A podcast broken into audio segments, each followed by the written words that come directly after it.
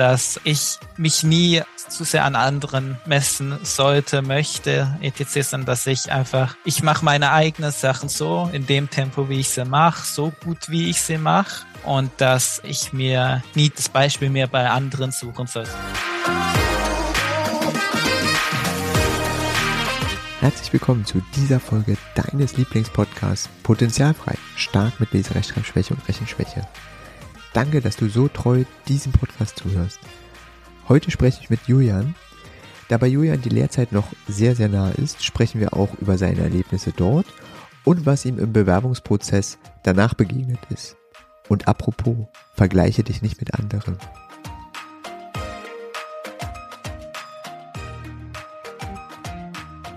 Hallo Julian. Ich freue mich riesig, dass du da bist. Vielen Dank. Ich freue mich, hier zu sein. Was würdest du denn deinem jüngeren Ich mit als Tipp auf den Weg geben? Ähm, meinem jüngeren Ich würde ich wahrscheinlich ganz ehrlich äh, sagen, dass es manchmal dir relativ egal sein kann, was die anderen Leute zu dir sagen oder was sie denken, aber halt nicht aussprechen, sondern dass solange du damit zufrieden bist, was du machst und wie du es machst, dass das eigentlich der beste Weg ist, den du im Moment gehen kannst und einfach ignoriere halt die anderen Leute, wenn sie irgendwas dazu sagen. Kann ich völlig nachvollziehen. Ich glaube, das ist ein Tipp, der gut ist für eigentlich fast jeden.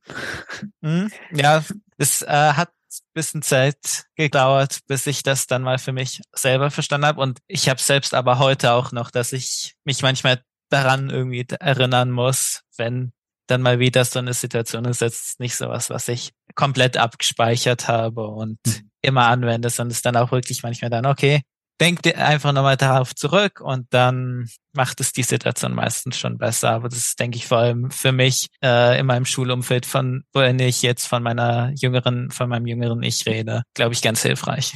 Wann ist es denn bei dir aufgefallen oder wann ist es dir aufgefallen, dass bei dir das ein bisschen anders läuft als bei den anderen beim Schreiben lernen? Also wir haben halt irgendwann angefangen in der Schule schon zu lernen. Wir hatten erst eine andere Methode mit Aufhören, glaube ich, ist das zum, zum Lernen, dass du einfach erst die Wörter und Sätze schreibst, so wie du denkst, dass sie geschrieben werden. Also natürlich erst Buchstaben lernen und dann später halt mit dem Wissen dann mal einfach so schreiben, wie es für dich richtig klingt und dann wäre wahrscheinlich später dann gekommen, die, die, auf diesem Stand dann die Sachen zu korrigieren. Bei uns wurde dann, glaube ich, aber dann mal irgendwas geändert, dass wir wieder auf eine ältere Methode gegangen sind, zum, wie die Wörter richtig geschrieben werden, das halt zu lernen. Also mit Wiederholung, schreib, hier ist Arbeitsheft, schreib jetzt mal 20 Mal mit, so Dinge. Und das war eigentlich noch alles okay, auch wenn ich dort dann schon angefangen hatte, vor allem bei längeren Wörtern, dass ich das Wort zehnmal abschreiben konnte, aber irgendwann sich trotzdem immer mal wieder Fehler verborgen, wo man es ja sieht und eigentlich nur hätte abschreiben müssen. Und dann denke ich, ziemlich aufgefallen ist es dann für mich richtig, als wir angefangen haben, so Diktate. Also man fängt ja meistens an mit Laufdiktaten, Grundschule. Man läuft wohin, liest sich einen Satz, sagt sich hin, tut ein Aufschreiben. Und da ist es mir dann erst richtig aufgefallen, nachdem wir das dann abgegeben haben und große Benotung gab es, zweite Klasse eigentlich noch nicht, aber es wurde halt unterstrichen, wenn irgendwas falsch war oder so. Und wenn ich dann zu meinem Sitznachbarn geschaut habe, die halt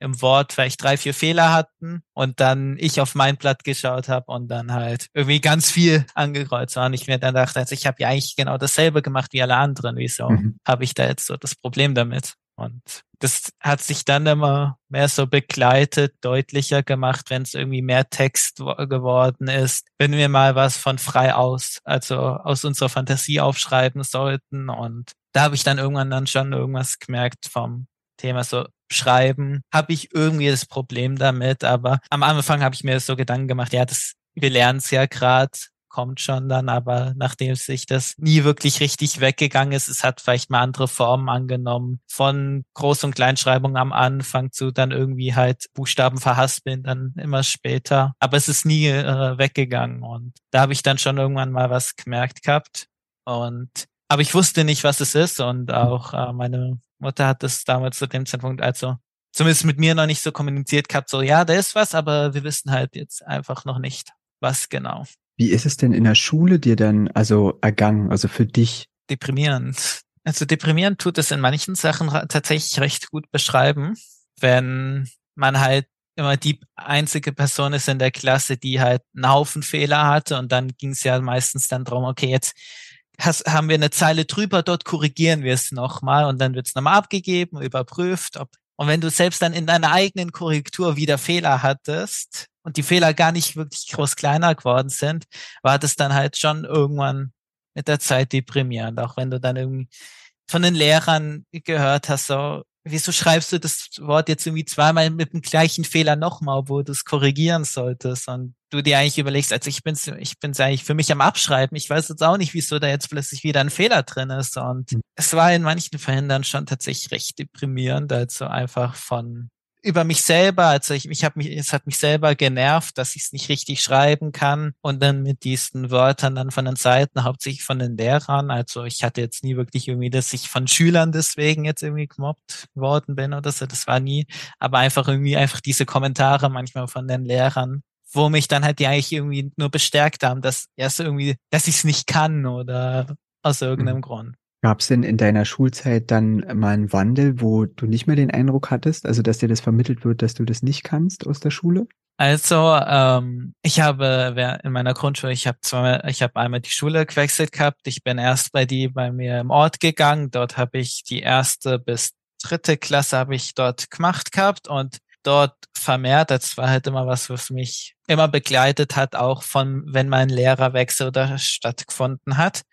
Und ähm, recht, geändert hat sich's dann tatsächlich, wo ich dann Schule gewechselt habe. Das war dann so Montessori-Modell, heißt es, glaube ich. Und mhm.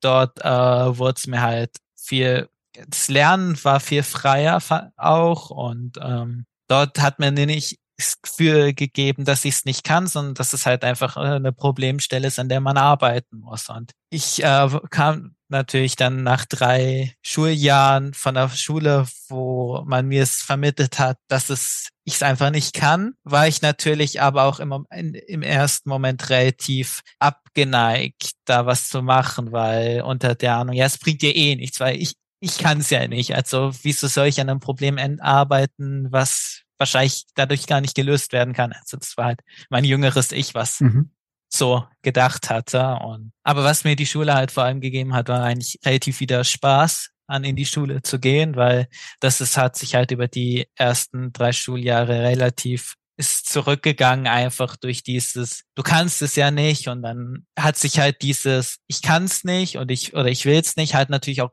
andere Fächer ausgewirkt gehabt also wo Sachen wo ich eigentlich nicht so Probleme hatte wie irgendwie Mathematik oder dann irgendwie andere Sachen, sondern wo ich dann einfach gesagt habe, ja, dann mache ich halt gar nichts. Also dann und so hat sich's dann aus. Und ich glaube, den Tiefpunkt hatte ich dann bei einer bei einem Mathe-Test. Äh, das war wahrscheinlich kurz bevor ich die Schule gewechselt hatte dann, wo ich das Arbeitsblatt mir angeschaut hatte, mir eine 6 als Note hingeschrieben habe und habe es abgegeben leer, weil hat für mich in dem Moment einfach keinen Sinn gemacht, da jetzt mhm. irgendwas zu machen. Genau. Er zeigt ja schon viel. Ja, also die Motivation, irgendwas zu machen, war an dem tatsächlich bei auf Null wieder. Hm, weißt du denn noch nach diesem ähm, Schulwechsel, was dir besonders geholfen hat, um einfach wieder auch Vertrauen in dich selber zu haben? Weil das schien ja schon ziemlich weit weg zu sein. Es war viel, würde ich sagen, einfach, wie er damit umgegangen ist und auch mit, äh, wie an der Schule halt einfach das Wissen vermittelt worden ist. Also es war erste und vierte Klasse waren zusammen und das hat natürlich viel geholfen, dass die Schüler untereinander halt und sich unterstützt hatten. Das heißt, ich hatte nicht immer einen Lehrer neben mir, sondern ich hatte dann einen Schüler, der vielleicht mal irgendwie das ähnliches Problem hatte mit dem äh, Schreiben. Jetzt wahrscheinlich keine Rechtschreibschwäche, aber irgendwie mal irgendwie das anderes Problem. Und das hat halt natürlich einen viel besseren positiven Feedback gegeben, wenn du mit einer Person, die ähnliche Erfahrung hatte, nicht wegen der Rechtschreibschwäche, sondern wegen vielleicht irgendwas anderem zusammenarbeiten konntest, um Sachen zu machen. Oder auch einfach der das Arbeiten war viel freier. Also man ist nicht eine Lektion lang auf dem Stuhl geblieben, hat seine Aufgaben gemacht, fünf, zehn Minuten in der Pause sich bewegt, dann wieder hinguckt, sondern du konntest halt auch mal während irgendeiner Aufgabe kurz aufstehen, kurz Beine vertreten, natürlich jetzt nicht in die Pause gehen, aber einfach mal den Kopf nochmal durchlüften, dass du nicht eine St äh, 45 Minuten auf einem Blatt einfach schaust. Und ich denke, das hat ziemlich geholfen, einerseits die Motivation bei mir wieder ranzubringen und ähm, die Lehrer, fand ich, waren auch sehr ausschlaggebend, weil dort halt mir nicht das Gefühl vermittelt worden bin, ich kann es nicht, sondern es ist eben das Problem, daran kann man arbeiten, aber es ist nicht schlimm, das Problem. Also es ist nicht weltuntergehend oder so, wie es mir manchmal in der ersten Schule vor, also vorgegangen ist, wenn mir die ganze Zeit Lehrer sagen, ja, das muss doch gehen, das kann nicht sein, dass du es nicht kannst und was soll, was soll man dann später damit machen? Und also das Problem wurde viel realistischer in der neuen Schule dargestellt und nicht so komplett Weltuntergangsszenarien. Ja. Wie ist es denn mit dir dann weitergegangen in der Schule? Also du hast die Schule gewechselt und hattest auch wieder Motivation bekommen für dich und hattest, also es klingt so, als hättest du auch wieder Freude gehabt, da in die Schule zu gehen. Wie ging es denn dann weiter, Schullaufbahn technisch? Genau, ich habe dort dann die vierte Klasse wiederholt gehabt. Also ich habe dritte Klasse, vierte Klasse und dann nochmal die vierte Klasse gemacht gehabt. Äh, es war da aber damals eigentlich nicht aus dem Punkt, dass ich irgendwie vom Stoff nicht hinterhergekommen bin, sondern weil meine Mutter und auch später ich eigentlich das Gefühl hatten, dass es eigentlich vielleicht nochmal ganz vernünftig ist, jetzt nochmal einfach drei Jahre mal in der Schule zu sein, die äh, dir nicht irgendwie dich klein äh, redet mit deinem Problem oder so, wie es in den ersten drei Jahren war. Und von dort bin ich dann, nachdem ich meine zweite, vierte Klasse gemacht habe, bin ich dann auf eine Gemeinschaftsschule gegangen, paar Orte weiter und die fünfte und sechste Klasse war dort dann wieder mehr, so wie ich es aus der ersten Schule gekannt habe, aber nicht so von den Lehrern her, sondern ich bin ja auch selber gewachsen, ein bisschen reifer geworden und auch vor allem in den drei Jahren gelernt, wie ich damit umgehen kann. Das heißt, wenn, wenn ich nach einem Diktat in der fünften Klasse einen Zettel bekommen hat, der komplett rot war, weil dort lauter Fehler waren, dann war es nicht so, dass ich komplett deprimiert war, sondern ich wusste, okay, ja, das ist mein Problem, daran kann man, daran bin ich am Arbeiten und so und aber ich habe halt auch irgendwie Fortschritte gesehen, wenn irgendwie mal nach zwei Diktaten irgendwie beim nächsten Diktaten ein, zwei Fehler weniger waren. Das war dann tatsächlich für mich schon ein bisschen was Erfolgsmäßiges und andererseits war auch dadurch, dass man dann irgendwann festgestellt hat, dass ich jetzt so eine Schwäche habe, wurden die Sachen halt auch nicht ganz so streng benotet, wenn es um die Rechtschreibung ging, wie bei anderen äh, aus meiner Klasse. Das heißt, es hat mir einerseits äh, nicht komplett irgendwie die Noten weggehauen, also dass die sehr schlecht waren im Deutsch, sondern sie waren nicht die besten, aber es wurde halt nicht das Gefühl gegeben, dass ich immer der Schlechteste bin in der Klasse, nur wegen meiner Rechtschreibung. Und dort war ich dann die fünfte und sechste Klasse und ähm, auch dort gab es mal Hoch und Tiefs, wenn es irgendwie um die Rechtschreibung ging. Ähm, was mir damals noch nicht so bewusst war, aber was ich, wenn ich jetzt so zurückblicke, wo wir angefangen haben, viel mit Englisch zu machen, also Englisch zu schreiben, da war es für mich, äh, wenn ich jetzt so zurückblicke, eigentlich so, dass ich mir nie groß aufgefallen wäre, dass bei irgendwelchen Textaufgaben ich mehr Fehler hatte, hatte als irgendwie andere Klassenkameraden. Aber das ist mir erst im Nachhinein irgendwie aufgefallen. Und auf jeden Fall bin ich dann sind wir dann in die Schweiz gezogen, äh, habe und habe dann dort die siebte, achte und neunte Klasse gemacht, genau. Und ähm, dort war es natürlich wieder der Punkt, äh, man hat wegen meiner Rechtschreibschwäche wurde ich ein bisschen zurückgenommen gehabt, aber ähm, ganz ehrlich muss ich sagen, dass die Schwe das Schweizer Schulsystem in vielen Dingen besser ist als das Deutsche. Also allein von der Klassengröße oder wie auch umgegangen ist und das hat mir halt natürlich ziemlich geholfen, auch abgesehen von meiner Rechtschreibschwäche in der Schule. Mhm. Und dann hast du die, die Schule abgeschlossen und hast dann eine Lehre begonnen? Nicht direkt, also normalerweise so, dass du nach der neunten Klasse eigentlich raus, äh, dann deine Lehre beginnst. Wenn du zu dem Zeitpunkt aber nichts finden, äh, finden kannst, dann gibt es ein Obligator, also gibt es das freiwillig zehnte Schuljahr. Also es gibt mhm. noch andere Möglichkeiten und ich bin, habe mich dann für das zehnte Schuljahr entschieden. Das sind dann speziell Schulen, die halt dafür ausgelegt sind, verstärkt auf eine Berufsfindung zu gehen und, und wie man Bewerbungen schreibt an allem. Und dort äh, bin ich dann auf eine mehr technisch fokussierte Berufsschule gegangen, weil für mich war relativ klar, dass ich irgendwann mal was mit Informatik machen möchte. Irgendwas einfach mit Computern und das hat mir dort viel geholfen, auch beim Bewerbungen schreiben. Also dann hatte, konnte ich hatte ich eine Lehrperson neben mir, die mir geholfen hat zum Schreiben, dann mal gesagt hast, warte, da ist noch ein Fehler und allem. Also man ist dort dann viel begleitender damit umgegangen. Und nach dem zehnten Schuljahr hatte ich dann ähm, eine Lehre, hatte ich dann eine Lehre gefunden gehabt im Winter, also im ähm, Winter 2017 habe ich dann die Bestätigung bekommen und im Sommer 2018 konnte ich dann anfangen, meine Lehre zu mhm. machen. Und was sind so deine Erfahrungen in, in, der, in der Lehrzeit? Also weil ja viele, also ich habe ja schon mit einigen gesprochen und da war dann so, das hat gar keine Rolle mehr gespielt. Mhm. Oder ja, ich habe auch von einigen gehört, da hat es dann doch wieder ganz massiv eine Rolle gespielt. Also für mich persönlich im Betrieb hat das für mich gar keine Rolle mehr gespielt gehabt. Ich habe es tatsächlich auch eigentlich so weit geschafft, dass ich es nach der neunten Klasse eigentlich relativ in den Hintergrund schieben konnte, meine Rechtschreibschwäche. Jetzt, dass ich nicht bei jedem Text darüber nachgedacht äh, habe, mhm. dass ich ja so eine Schwäche habe, sondern dass ich es geschrieben habe, wahrscheinlich auch vermehrt, weil man viel mehr mit Computern machen konnte.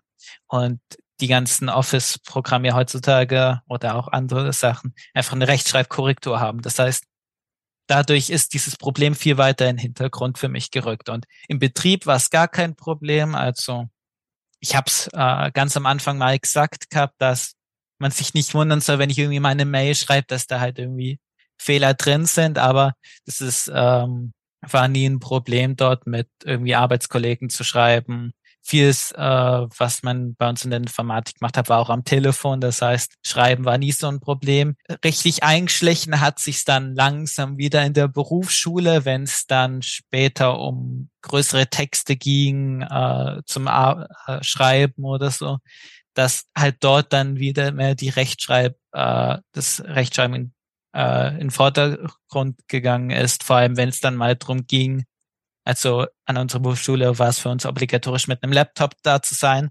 Aber wenn dann mal irgendwie unser Lehrer die tolle Idee hatte, einen Text auf Papier mit einem Stift zu schreiben, war das dann halt für mich dann wieder dieser Moment, wo ich wusste, okay, ich werde viele Rechtschreibfehler haben. Meine Note wird nicht die beste sein, aber und so hat sich dann halt so langsam in Vordergrund wieder gedrängt gehabt.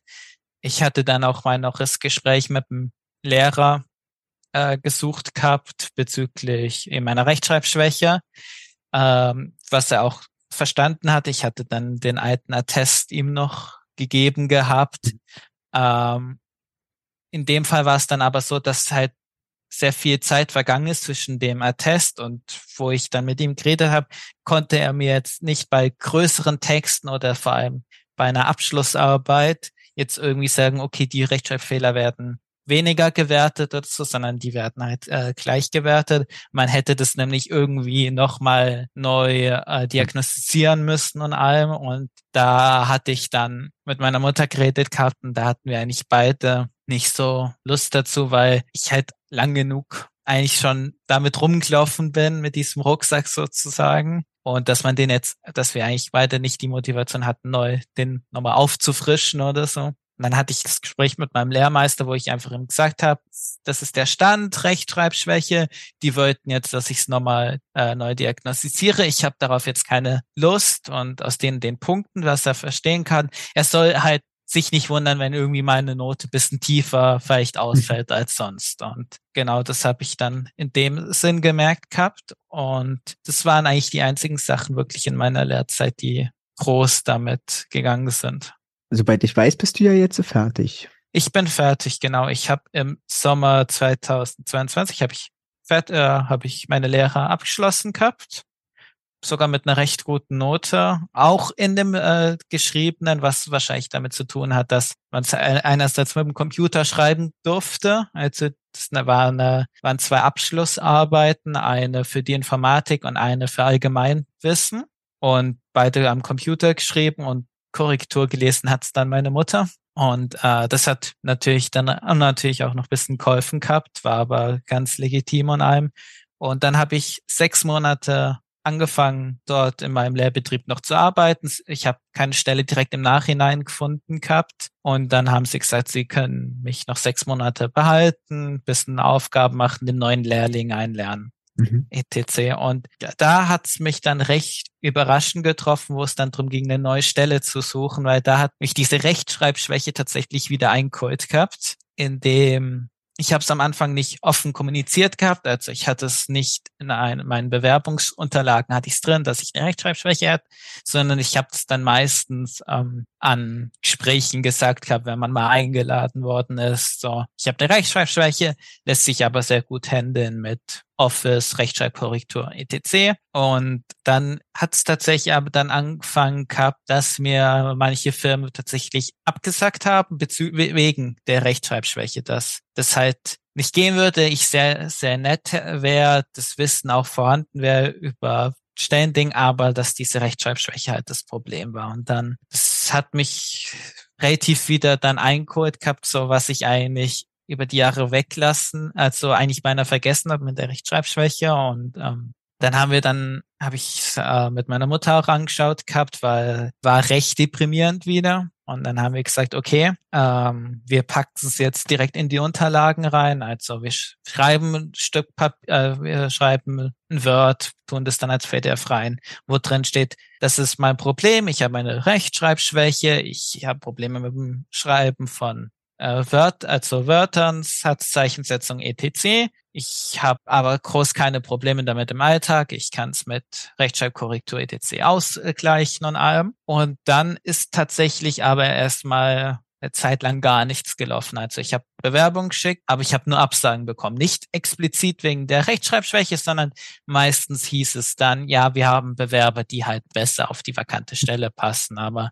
ich bin mir wahrscheinlich sicher, ohne jetzt irgendwelche die Firma irgendwie zu verteufeln, dass wahrscheinlich auch ein, zwei Absagen da drin waren wegen meiner Rechtschreibschwäche, auch wenn es dann nicht so offen mit mir kommuniziert worden ist. Wo stehst du denn gerade?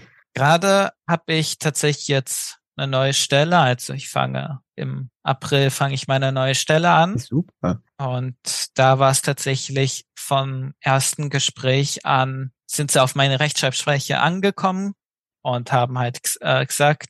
Und was mich sehr überrascht hat, äh, fand ich, war ihre Reaktion darauf, weil mit den drei Leuten, die ich das Gespräch hatte, die fanden das alle mega cool, dass ich so offen damit umgehe, dass sie also das ist auch überhaupt kein Problem für sie sei, dass ja, das man ist ja, einer hat gesagt, so ein bisschen eine Gesellschaftskrankheit mittlerweile durchs viele Tastaturschreiben und am Computer, dass halt irgendwie handgeschriebene Sachen meistens nicht schön aussehen oder halt irgendwie mal nicht richtig geschrieben sind oder so. Und das war ich tatsächlich sehr erstaunt gehabt, weil mein Betrieb ist zwar damit recht offen umgegangen, aber hat jetzt nie irgendwie das so gesagt gehabt oder auch bei den anderen Bewerbungsgesprächen äh, war das mehr so, okay, was ist das genau? Kannst du mal erklären, was so die Probleme sind? Und bei dem Betrieb, wo ich dann am April anfange, die waren halt natürlich, ja, nee, wir finden es cool, dass du das direkt so offen kommunizierst und alles. Und das cool. äh, war sehr ein positiver Eindruck direkt beim ersten Gespräch, so einfach auch für mich. Nee, ist total schön, dass das jetzt mhm. auch geklappt hat. Ja.